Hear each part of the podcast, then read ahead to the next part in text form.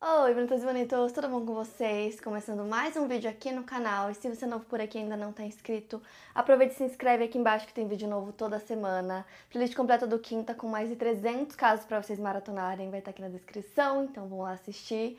Não esqueça do like no começo do vídeo que me ajuda muito na divulgação, então já deixa o like pra mim. Quinta Misteriosa também é podcast para você ouvir quando e onde quiser, vai estar tá tudo na descrição para vocês. Também não esquece de me acompanhar nas redes sociais que eu vou deixar aqui na tela, tô sempre postando conteúdo para vocês lá. E agora bora começar o caso de hoje.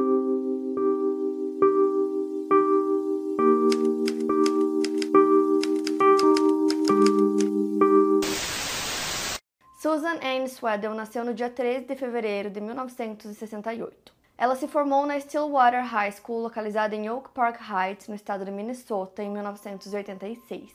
Depois, ela foi para a Universidade de Wisconsin, no campus de River Falls, para estudar psicologia. Ela estudou lá por um ano e decidiu que não queria mais ficar longe de casa, voltando para Lake Elmo. Assim como as garotas da sua idade, a Susan tinha diversos interesses, dentre eles estavam música, atuação e até mesmo falar uma outra língua, que era o espanhol. Ela também tinha o costume de conversar com garotos pelo telefone, algo bastante comum para a época. Por volta do Natal de 1987, a Susan estava um pouco deprimida. Ela tinha um namorado com quem ela terminava e voltava, isso acontecia com muita frequência, então esse era um dos motivos para ela estar mais deprimida. E aí ela decidiu recorrer a uma coisa que era bem comum para a época, que era um canal de telefonemas chamado 976 Party Lines. Então, basicamente funcionava assim: é, custava 95 centavos de dólar, e aí você ligava para esse número e eles colocavam você como se fosse num grupo, numa chamada telefônica em grupo, de até nove pessoas.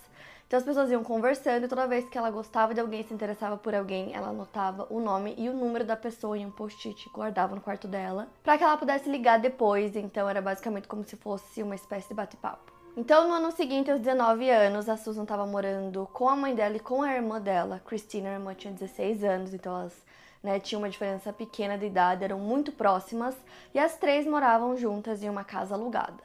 Quando a Susan tinha 6 anos e a Christine 3, os pais se separaram e desde então elas começaram a ficar cada vez mais próximas. Então, na época do caso, a mãe delas trabalhava como secretária no departamento de matemática da Universidade de Minnesota. A Christine, que era mais nova, estava na escola. E a Susan, como eu falei para vocês, sentiu que a faculdade não era para ela. Então ela decidiu que ia se dedicar ao trabalho, conseguiu dois empregos de meio período e ela se dedicava muito para os dois. A Susan era conhecida por ser uma pessoa muito sociável, ela também era bastante responsável. Além disso, era uma mulher de fé cristã, sendo bastante ativa em sua igreja luterana Christ Lutheran Church, onde ela tocava sinos de mão e cantava no coral. No dia 19 de janeiro de 1988, a Susan estava escalada para turnos de meio período em seus dois empregos. Então era uma terça-feira e por volta das 8h45 daquela manhã, ela saiu de casa para ir para o seu primeiro turno do dia, que seria na loja Body and Soul e começaria às 9 da manhã. Então ela pegou o carro dela, era um Oldsmobile Cutlass 1975, e dirigiu até Oak Park Heights, onde ficava localizada a loja que ela trabalhava. Seu outro local de trabalho era o Kmart, que estava localizado no mesmo shopping, o que seria muito vantajoso para ela, principalmente naquele dia, quando ela teria apenas meia hora de intervalo entre os dois trabalhos. Por volta da uma da tarde, o turno dela na Body Soul finalizou, então ela tinha esse tempo, né, para poder ir até o Kmart, e ela decidiu encontrar um amigo para almoçar no mesmo shopping com ela. Como a Susan sabia que o tempo dela nesse dia era curto, ela já tinha levado o uniforme junto com ela para poder trocar e não precisar voltar para casa buscar. Então ela almoçou com esse amigo dela, trocou o uniforme, foi trabalhar né, no Kmart. E aí ela teve um pequeno intervalo às quatro da tarde, então ela decidiu ligar para a irmã dela que já tinha chegado em casa da escola. Então ela liga para Christine, as duas conversam, ela fala que estava assistindo o programa de TV favorito dela, e elas começaram a se programar dizendo o que elas fariam mais tarde naquele dia. Então as irmãs combinaram que quando a Susan chegasse em casa, elas iam fazer pipoca e assistir filmes juntas com a mãe delas também, que era uma coisa que elas costumavam fazer bastante. Bem na frente da casa delas tinha uma locadora, então elas iam lá o tempo todo para pegar filmes. Essa locadora ficava ao lado de um banco no centro de Lake Elmo, onde elas moravam, e os filmes favoritos da Susan eram A Noviça Rebelde e Carruagens de Fogo. Para encerrar o telefonema com a irmã, Susan explica que assim que o turno dela terminar, ela vai direto para casa e ela também falou que no dia seguinte ela era responsável por abrir a loja Body and Soul, que era que ela trabalhava, né? O primeiro turno dela às nove da manhã, então ela iria direto para casa. E aí às nove da noite a neve começou a cair. Então o clima não estava muito propício para dirigir. A Susan não gostava de dirigir na neve, muito menos à noite. Então ela decidiu ligar para casa novamente. E dessa vez ela queria falar com a mãe das meninas, com a Cat. E como estava nevando, ela explica para a mãe dela que ela estava ficando nervosa porque ia ter que dirigir e pergunta qual seria a melhor rota para ela ir para casa. Depois ela desliga o telefone e vai para uma salinha para poder tirar o uniforme, trocar de roupa. E aí ela coloca uma jaqueta preta e uma mini saia. Então, quando ela tá saindo da loja, o gerente até chega a comentar com ela que aquela roupa não tá muito apropriada para o clima que estava lá fora. A Susan acena para ele e vai pro estacionamento. Às 9h15 ela chega no estacionamento e começa a tirar a neve do carro dela. Enquanto isso, ela deixa o carro ligado para ele ir esquentando. Então ela tira a neve, entra no carro e começa a fazer o caminho dela, né? Sai do estacionamento em direção à casa dela. Poucos quilômetros depois, ela percebe que estava saindo fumaça debaixo do capô do carro porque o veículo estava superaquecendo. Ela decide parar no Curtis North Star Station, também conhecido como K-Oil, na esquina da Avenida Manning com a Highway 5. Então ela estava a pouco mais de um quilômetro e meio de casa. Um carro de cor clara e duas portas para bem atrás do carro da Susan. O carro em questão estava bem conservado, mas estava bem sujo também. Uma das funcionárias do posto de gasolina observou enquanto a Susan estacionou seu carro e desceu do veículo. Ela teria ido conversar com o motorista do outro carro no estacionamento. O homem com quem ela conversou era alto, medindo cerca de 1,80. Ele era musculoso e tinha os cabelos loiros à altura do ombro. A barba era curta, parecia que tinha sido feita nos últimos três ou quatro dias. Ele vestia jeans, uma jaqueta de couro que o comprimenta até a cintura e uma touca de frio. Os dois conversaram por vários minutos. Às nove e meia, Susan entra dentro da loja de conveniência do posto e fala para a atendente que ela está com problemas no carro dela e pergunta se ela pode deixar o carro dela estacionado ali mesmo no posto durante a noite. A atendente diz que sim, que ela pode fazer isso, mas que ela precisa deixar o carro em um dos cantos é, do posto de gasolina. A atendente explicou que logo que parasse de nevar, eles teriam que limpar tudo, então o carro dela não poderia ficar parado ali no meio, por isso que ela precisava colocar em um canto. Então ela agradeceu e foi pegar o carro dela para tentar estacionar onde a atendente mandou. E a atendente viu tudo o que estava acontecendo, então ela viu a Susan estacionando o carro, trancando o carro e indo em direção àquele homem desconhecido. Ela descreveu que o carro do homem era um Ford ou um Thunderbird que tinha rodas esportivas, então ela assumiu que a Susan conhecia aquele homem porque ela ficou bastante tempo conversando com ele, e depois de ter deixado o carro dela lá, ela entra no banco do passageiro. Então eles saem do estacionamento e dirigem em sentido oeste, e aí às 11 da noite, a Susan ainda não tinha chegado em casa, então a irmã dela estava ansiosa esperando, porque ela já deveria ter chegado em casa há muito tempo. Então ela ficava olhando a janela, esperando a irmã dela aparecer, e tava nevando muito. Então a mãe das meninas, a Cat, resolve ligar pro departamento do xerife para relatar o desaparecimento da Susan, né? Então ela avisa que a filha tinha saído às 9h15 e ainda não tinha chegado em casa. Então o oficial é mandado para ver o que estava acontecendo e ele refaz todo o caminho que a Susan teria feito naquele dia. Então ele faz toda a rota, vai até o posto, ele encontra o carro dela lá, o carro ainda estava trancado, mas não haviam sinais da Susan. A neve ainda estava caindo, então era impossível ver qualquer rastro de pneu de carro ou pegadas, mas o oficial conseguiu ver dentro do carro da Susan e ele percebeu que ela tinha deixado muitos itens pessoais lá dentro, tais como os óculos dela, a carteira de motorista, a bolsa e a carteira dela. Tudo estava lá dentro do carro. E isso já era uma coisa incomum, porque a Susan era míope, ela mal conseguia enxergar sem os óculos, então já era meio estranho que ela tivesse deixado eles dentro do carro. Então o oficial decide ir até a casa da Susan e ele fica refazendo esse caminho várias vezes, meio que checando também, bem devagar, para ver se ele encontra qualquer coisa, algum sinal dela. Mas ele não encontra nada, então ele avisa os outros oficiais da região para que eles fiquem atentos. Porém, não tinha nenhum sinal da Susan. Na manhã seguinte, toda a região já estava com 20 centímetros de neve, então tinha nevado muito. Tanto a mãe quanto a irmã da Susan não conseguiram dormir, ficaram acordadas a madrugada inteira, extremamente preocupadas com ela que não aparecia. Naquela manhã ela tinha que abrir a loja, né? O turno dela começava às nove e ela não apareceu. E aí, no dia seguinte ao desaparecimento da Susan, um dos garotos com quem ela conversava pelo telefone, chamado Scott Peterson, apareceu na casa dela sem ser convidado. A Christine e a Katy perceberam que o carro dele se encaixava na descrição feita pela atendente do posto de gasolina. Além disso, enquanto ele estava dentro da casa, ele tentou beijar a Christine, que era a irmã mais nova né, da Susan, enquanto ele estava sentado no sofá com ela.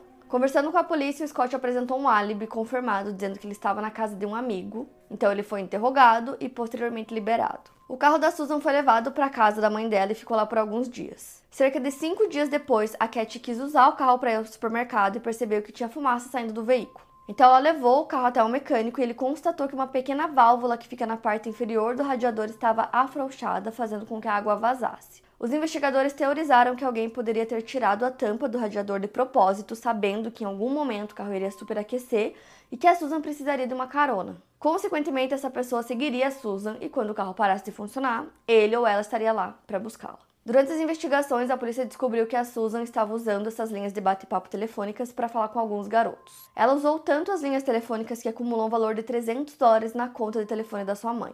Os seus colegas no Kmart, que era um dos locais que ela trabalhava, disseram para a polícia que frequentemente viam ela conversando no telefone com um homem chamado Dale.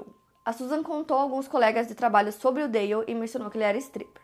Mesmo assim, ninguém que conhecia a Susan conseguia identificar quem poderia ser o Dale. Ainda segundo os colegas de trabalho dela, os planos iniciais da Susan para aquela noite era encontrar o seu ex-namorado, mas ele tinha ligado para ela para cancelar o encontro devido ao mau tempo porque estava nevando muito. Segundo Andy Ellickson, comandante do escritório do xerife, as buscas pela Susan estavam a todo vapor e a polícia procurava e falava com todos que podiam para tentar entender e tentar descobrir o que poderia ter acontecido com ela.